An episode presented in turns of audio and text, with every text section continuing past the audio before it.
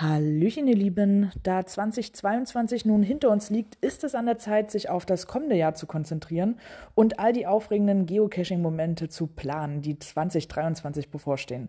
Das Headquarter hat eine Liste mit allen bisher bestätigten Souveniren, die man sich in diesem Jahr verdienen kann, veröffentlicht. Also Kalender raus, Marker bereithalten und notieren. So könnt ihr bis Ende des Jahres wieder einen Cash verstecken oder ein Event veranstalten, um das Heider Souvenir 2023 zu verdienen. Außerdem gibt es wieder Cash In, Trash Out mit einer ersten Staffel vom 1. März bis 31. Mai und auch mit der zweiten Saison vom 1. September bis 30. November. Außerdem gibt es auch wieder für den Blue Switch Day am, also vom 1. Mai bis zum 3. Mai ein Souvenir und auch für den Internationalen Geocaching-Tag am 19. August.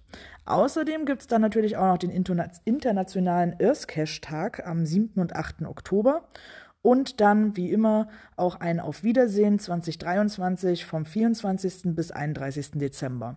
Ja, und zusätzlich zu diesen bestätigten Souvenirmomenten bietet Signets Labyrinth auch die Möglichkeit, zwei Souvenire für die aktuelle Phase und zwei Souvenire für die letzte Phase vom 6. Februar bis 2. April zu verdienen. Ja, und nun Schuhe an und raus auf Schatzjagd. Bis bald im Wald.